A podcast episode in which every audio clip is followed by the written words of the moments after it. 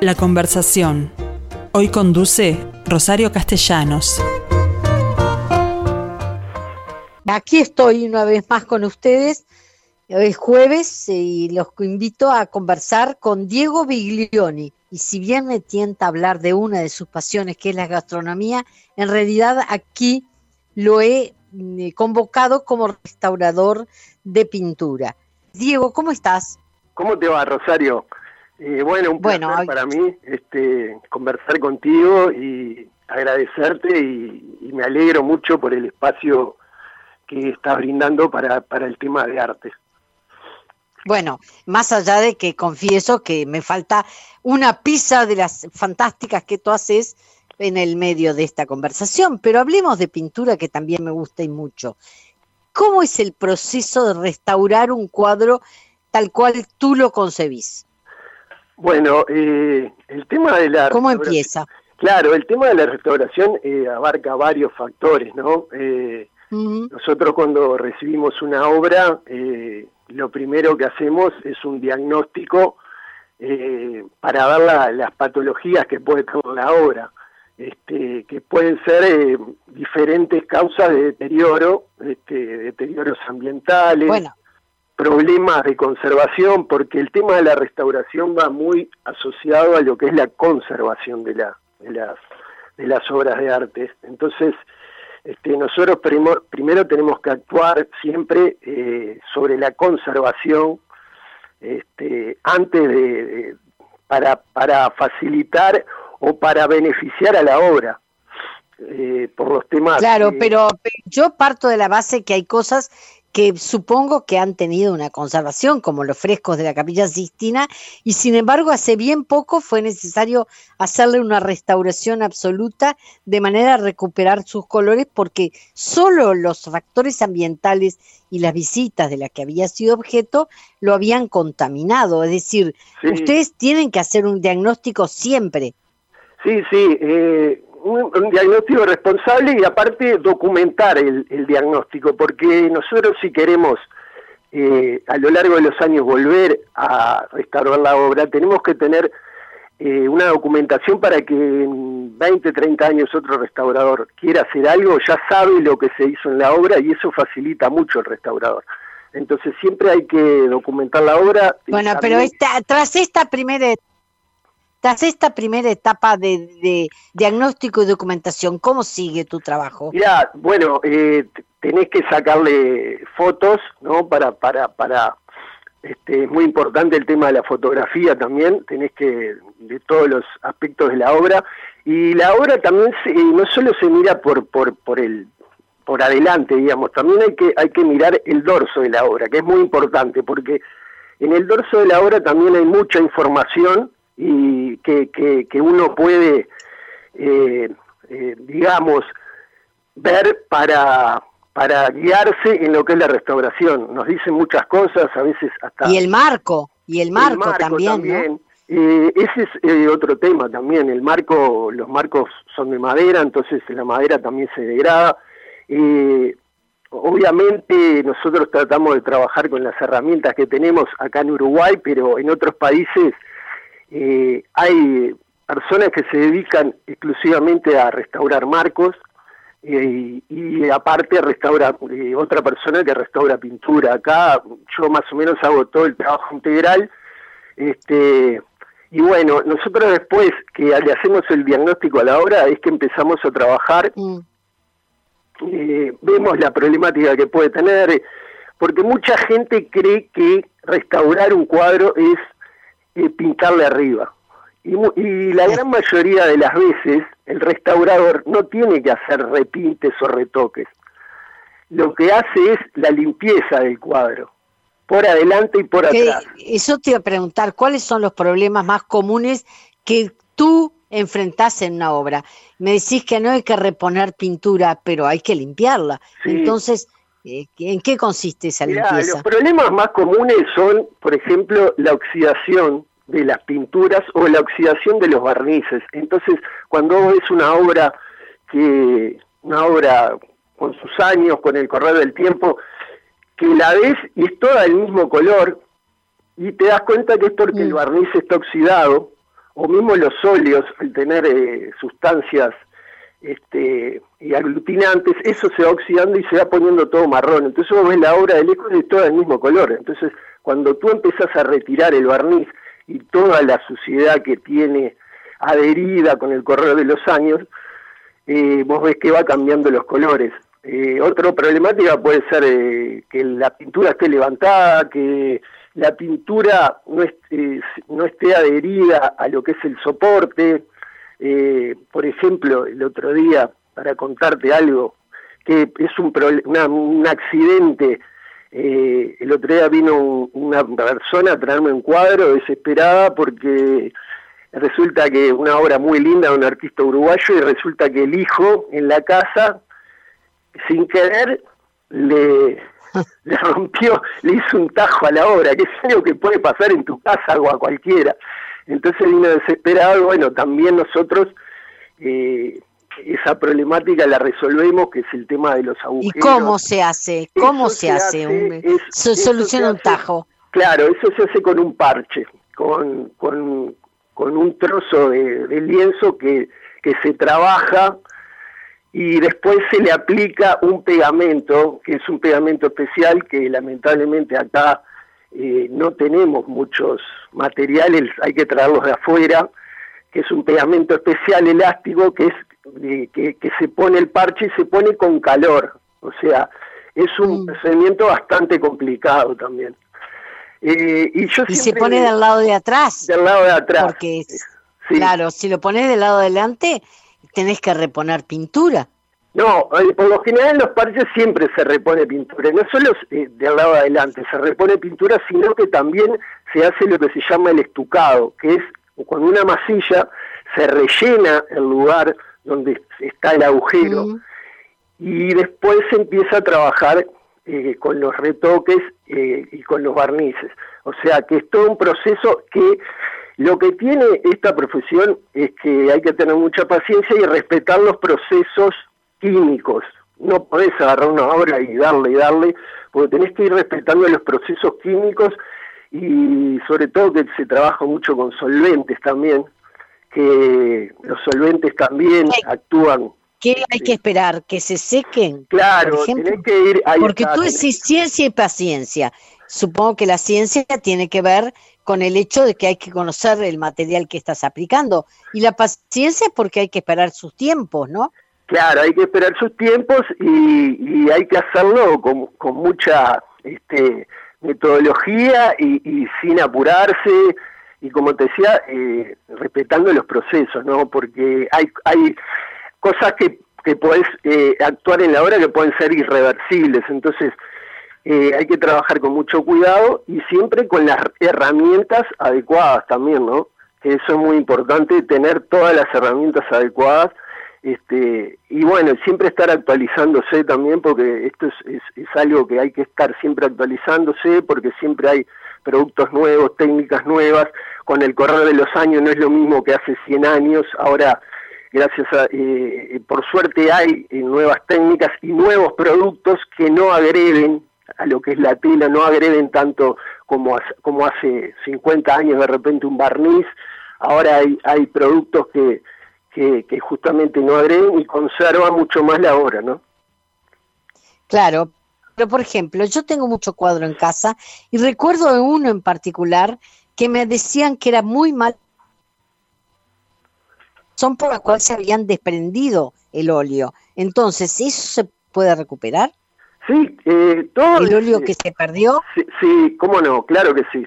Este, siempre si uno tuviera eh, un soporte fotográfico siempre mejor, pero pero uno estudiando la obra este, siempre se pueden realizar cosas. Yo a veces la verdad que a veces me vienen con trabajos que digo, este, al principio, viste, haces un diagnóstico y esto es, y después cuando terminás la obra realmente te, sorprende, te sorprendes uno mismo de las cosas que, que se pueden lograr, ¿no? Que se lograste. sí, y lo, más, lo más lindo es, es cuando viene, viene un cliente, una persona a traerte un cuadro y, muchas veces no puede creer eh, el cambio que pueda llegar a tener la obra con, con, la restauración. Entonces cuando tú se la terminas el trabajo y se lo entregas, eh, para mí lo que más felicidad me da es, darle la cara a la gente, la cara de asombro que tiene cuando ah. recibe la obra. Muchas veces pasa eso. Bueno, pero además hay ambientes, eh, hay, hay, factores ambientales que uno de pronto no tiene forma de controlar. La luz, el polvo de los ambientes, eh, eh, todo eso afecta, ¿no?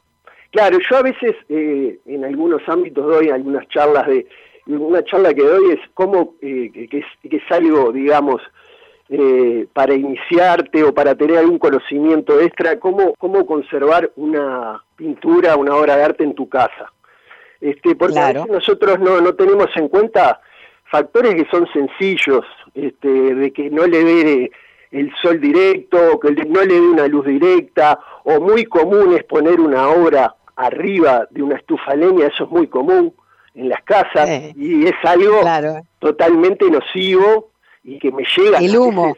sí, me llegan, aparte no solo el humo, sino que eh, los lienzos y, eh, contienen algodones, contienen cáñamos, entonces todas esas cosas se contraen y se dilatan y eso es lo que produce que se quiebre la que se quiebre la, la pintura. Entonces todos ese, esos factores son los que, terminan agrediendo la obra y, cuando te la traen muchos decís está la bella esto estuvo arriba de una estufa y es es, es ah. algo muy muy común que pasa este pero sí, los factores ambientales son muy, son muy importantes, el tema del, del, del, polvo, y si te digo algo eh, increíble, otro de los factores también que, que agreden a la hora son las radiaciones electromagnéticas, o sea, la radio, la televisión, eso también agrede a la, a la obra. O sea, yo te estoy hablando... ¿Pero qué quiere decir? ¿Que no pueden enfrentarla o que están eh, compartiendo el ambiente y, se, y, les pueden agredir?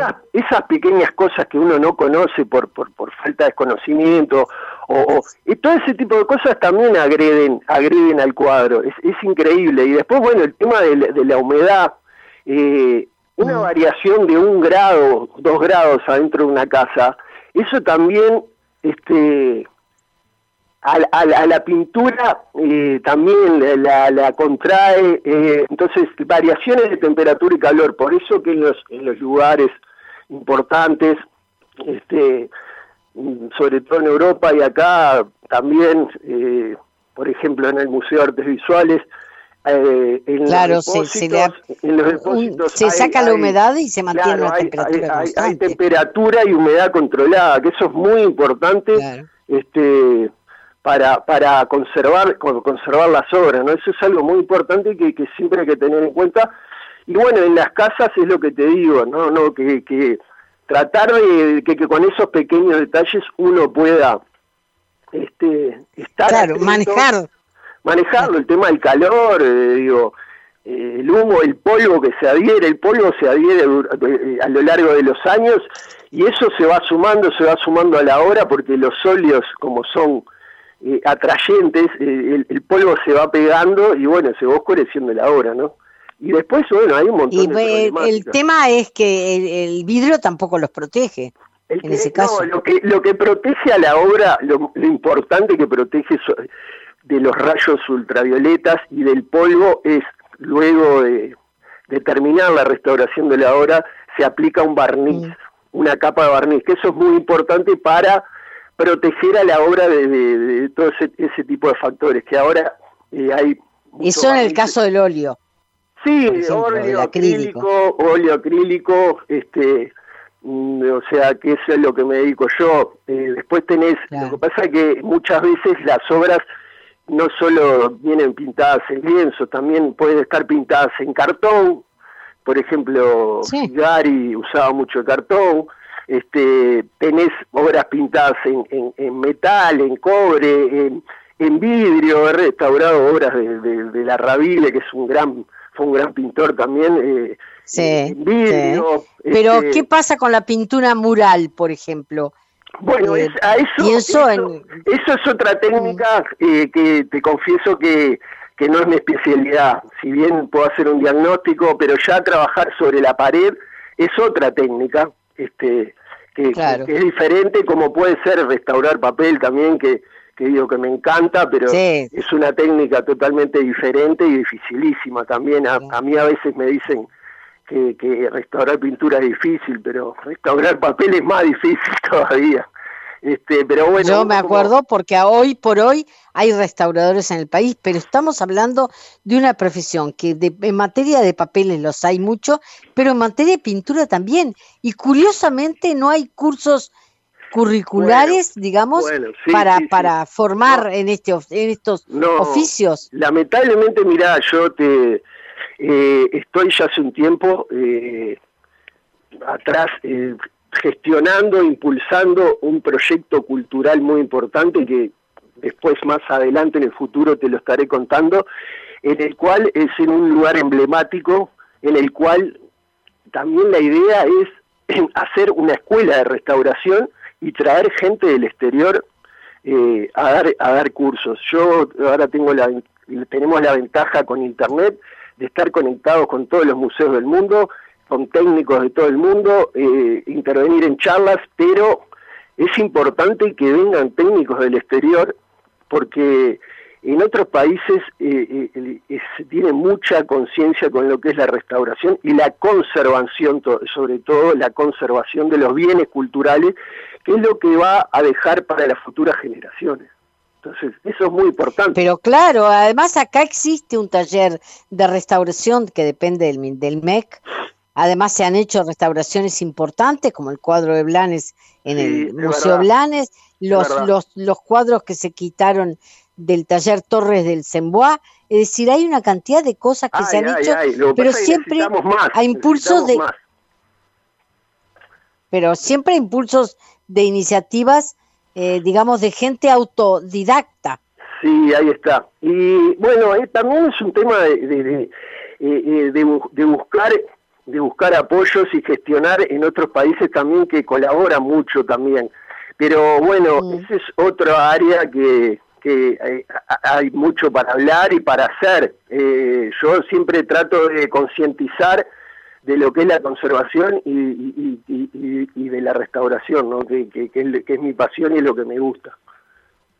Por supuesto, pero además tú has, tú has eh, declarado en alguna entrevista que sos amante de, la, de los pintores franceses e ingleses de un determinado siglo, que bueno, sí, este, o el 19 tengo tengo también el, defecto de, coleccionar o comprar obras antiguas, que fue un poco como empecé, este, comprando en alguna casa de subasta o en alguna feria, buscando, este, y bueno, y con un con un gran con un gran amigo que, que es un gran pintor también que fue el que me el que me impulsó y, y me y me dijo, eh, seguí adelante con esto, que está muy bueno, que es Fito Sayago, que es una persona que, que, sabe mucho de arte, y él también me, este, digamos... No, y además tú, algún cuadro que otro de él tenés en el en Gluck, ¿no?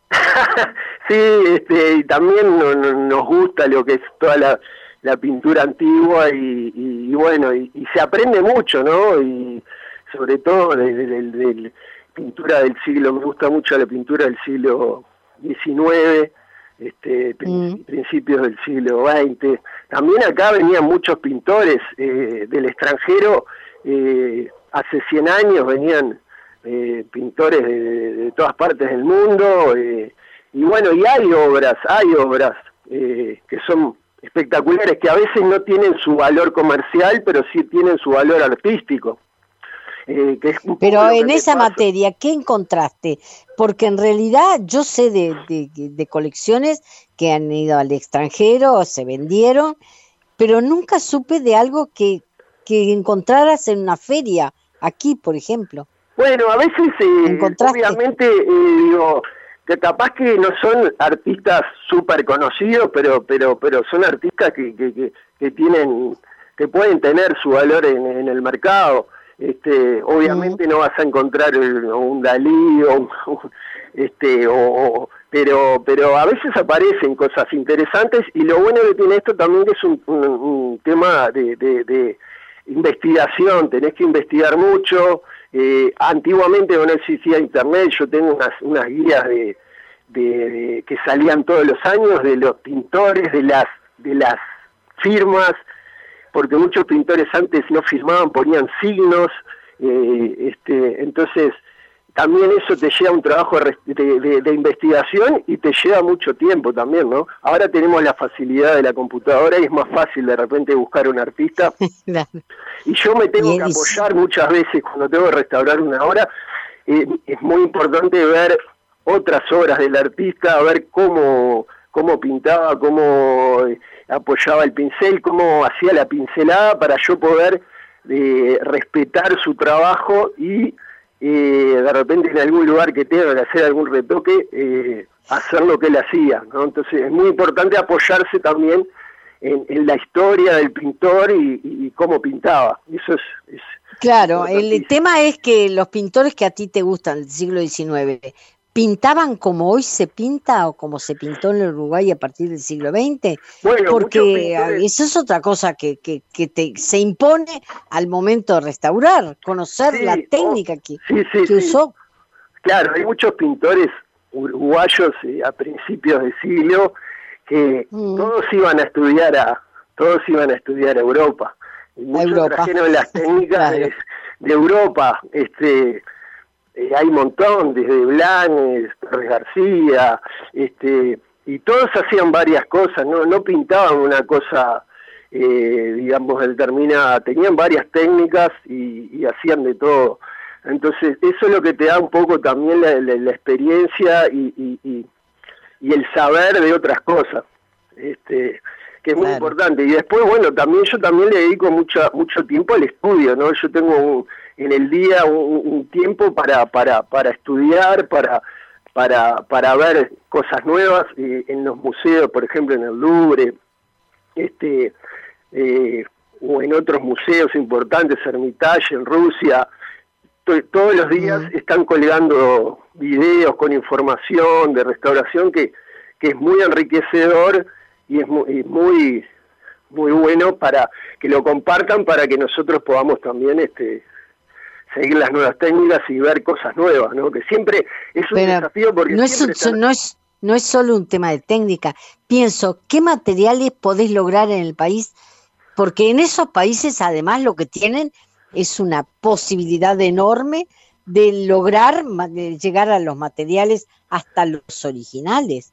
Bueno, eh, sí, claro. Eh, ellos la tecnología que tienen desarrollada es impresionante. Eh, eh, yo, he tenido la, oportunidad de visitar algún museo y, la tecnología y los lugares de trabajo que son hospitales, son lugares impresionantes con la última tecnología que analizan la pintura, los contenidos de la pintura, eh, rayos X, eh, de todo, es, es, es, brutal. Pero bueno, nosotros acá con las herramientas que tenemos nos defendemos bastante bien, pero obviamente sería espectacular poder, eh, poder armar o tener un taller con las, con, las últimas tecnologías, ¿no? A pesar de que obviamente bueno, pero, una gran inversión. Pero más allá de las tecnologías, necesitas materiales también. Bueno, los materiales, algo se consigue acá y yo lo que te digo, este, yo lo que te digo que traigo, traigo, eh, se trae del exterior se trae del exterior este, materiales y, bueno y, este y este y, más o menos con eso eh, podemos lograr un buen trabajo. Eh, en el exterior es mucho. Un trabajo que de cualquier modo tiene que identificarse. Es decir cuando tú intervenís en una obra tenés que dejar un sello entre lo que lo original y lo que agregaste tú. ¿Es así? No, hay que, no, justamente hay que tratar de, que, sea, que quede original la obra, que quede original, mm. que, que, que, no se note el trabajo del restaurador, eso es lo más importante.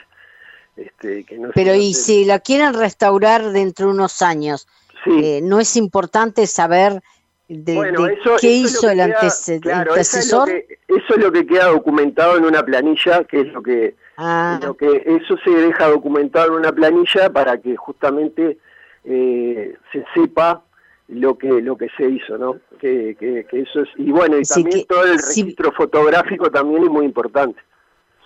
Es decir, que si bien no se nota, queda documentado la intervención.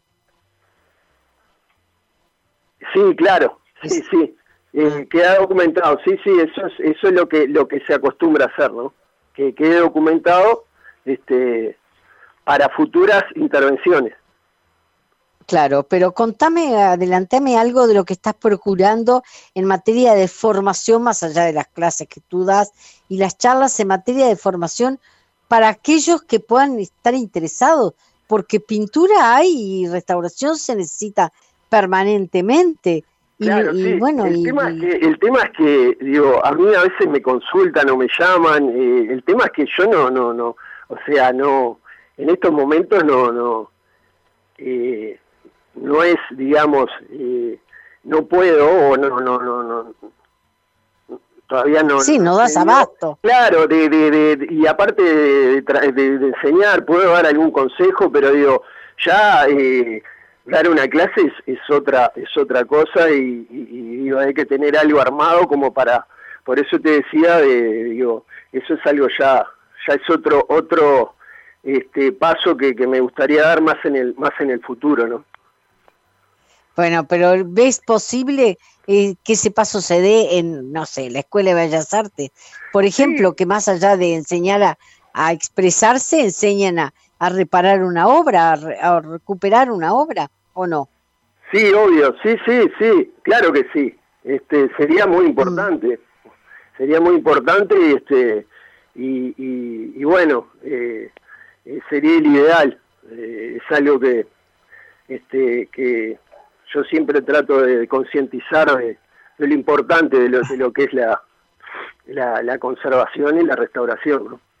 Para que justamente no porque... tengamos que, porque lo más importante es el, método de conservación, para no tener que llegar a restaurar la obra. Eso es lo más importante. El mantenimiento que le dicen en todos los, los órdenes. Pero el problema está, porque yo lo vi con Barba y con Luisa Vizca en, con el papel, que desaparecidos estos personajes que trasladaban su conocimiento en el mano a mano, eh, no queda una técnica que pueda absorber la, situación que se le plantea en el país. ¿Hay gente joven? Claro. Bueno, ¿Hay gente joven que esté interesada en el tema? Sí, hay. A veces me llegan consultas. El tema es que eh, sí, hay, hay, hay gente que se interesa y bueno, el tema es que lamentablemente el tema de la, de, la enseñanza es, es otro tema que del cual yo no, no, por ahora no, este, digamos, no es algo. Bueno, pero podés impulsar. Sí, sí, sí, cómo no, yo encantado, digo, y siempre estoy recibiendo consultas por, por las redes, siempre estoy recibiendo consultas este, y en lo que pueda ayudar o dar una mano, siempre este, estoy a las órdenes. Claro, y yo me, alegro que así sea porque estoy harta de mencionar a gente que lo hace en este país, pero que se ha formado en el exterior, ya sea en la reconstrucción de, de cuadros, de papel o de vitrales, por ejemplo. Gente formada fuera del país que viene luego y vuelca a su experiencia. Pero no se podemos seguir pensando que la gente puede viajar a formarse como lo hicieron los pintores del principio del siglo XX. Eh, habría que tener acá una escuela que formara conservacionistas, restauradores, lo que sea, ¿no? Sí, estoy totalmente de acuerdo. Aparte, acá hay, hay muy mucho material, muy buenos eh, artistas de todo tipo, ya sea Claro. De pintura, escultura, digo, hay de todo, hay mucho material, mucho material para, para, para, para intervenir y para restaurar, sí, obvio, porque es un país muy rico en artistas desde sus inicios, entonces hay mucho material. Tú te dedicas fundamentalmente a la pintura. ¿Qué pasa con la escultura, por ejemplo? Bueno, la escultura, mirá, tengo entendido que tampoco no no hay no hay restauradores de esculturas. Este, un poco por lo que he visto, creo que este que no hay. Eh, ah. Pero tampoco... Lamentablemente porque también hay grandes escultores en este país. Claro, sí. No hay más que ver lo que sucede en el Parque de las Esculturas, que están todas intervenidas, vandalizadas y bueno, no hay nadie que le, que el diente a esas obras, ¿no?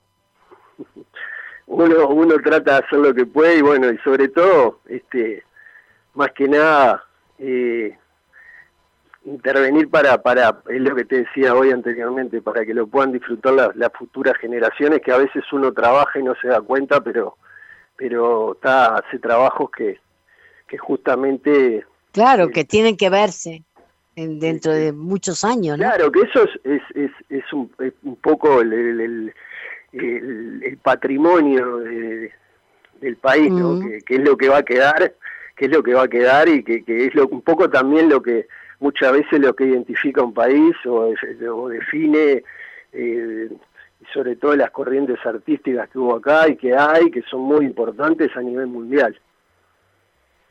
Sí, desproporcionadamente importantes al, al número de población que tenemos, porque realmente han dado excelentes artistas este país, ¿no? No solo de jugadores de fútbol estamos hablando, ¿no? No, no, y, sí, sigue habiendo grandes artistas que vos ves que, que, Por eso. destacan en el mundo, este, sigue habiendo. Así que, bueno, este, sí, eh, nosotros eh, siempre nos estamos enfrentando a, a, a, problemáticas en los cuadros de, de, de repente de, pinturas que, que no tienen muchos años o pinturas que tienen 100 años.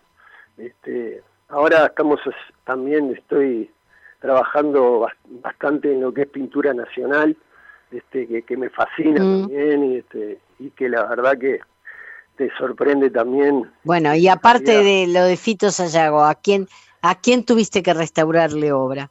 Bueno, de, eh, pintores nacionales, por ejemplo. Pintores nacionales, eh, en cantidad, este, del taller Torres García, este, claro por ejemplo, después eh, el taller Torres García, digo, es una vasta eh, cantidad de, pintores, eh, después, mm, yo qué sé, eh, algún Figari, yo qué sé, después tenés más de principio de siglo, contemporáneos, hay de mm. todo, hay de todo, de todo, de todo. ¿Y podés quedarte con alguno de ellos o lamentablemente tenés que cederlos al dueño o a la casa de remates que te lo pide o al museo en el que están exhibiendo, eh, guardados? siempre, siempre, siempre tengo algo, voy rotando, a veces, este, viste, también en, en las casas de subastas, o, pero obviamente llega un momento que a veces este, no tenés espacio y, uno se le encanta. Te quedaste sin paredes. Claro, lo, conozco el tema. Esa es la definición, te quedas sin paredes y este y bueno, mm. ahora como que opté por rotar un poco la obra, que también está bueno.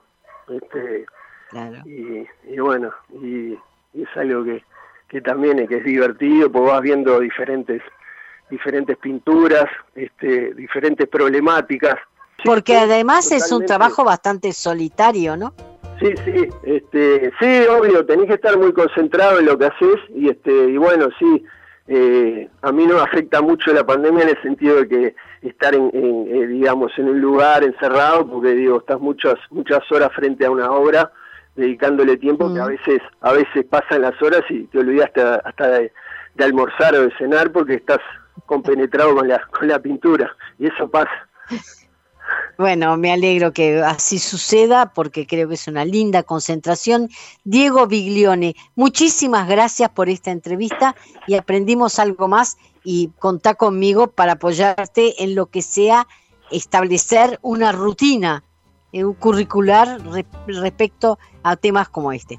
Bueno, encantado, eh, muchas gracias por la, entrevista. Estamos a las órdenes en redes sociales, en Facebook, en Instagram y este y bueno por cualquier consulta y, agradecerte a ti a Emiliano y a Alexandra también que son son amigos este mandarles un saludo. Diego muchísimas gracias y hasta bueno, las órdenes. Muchas gracias a ti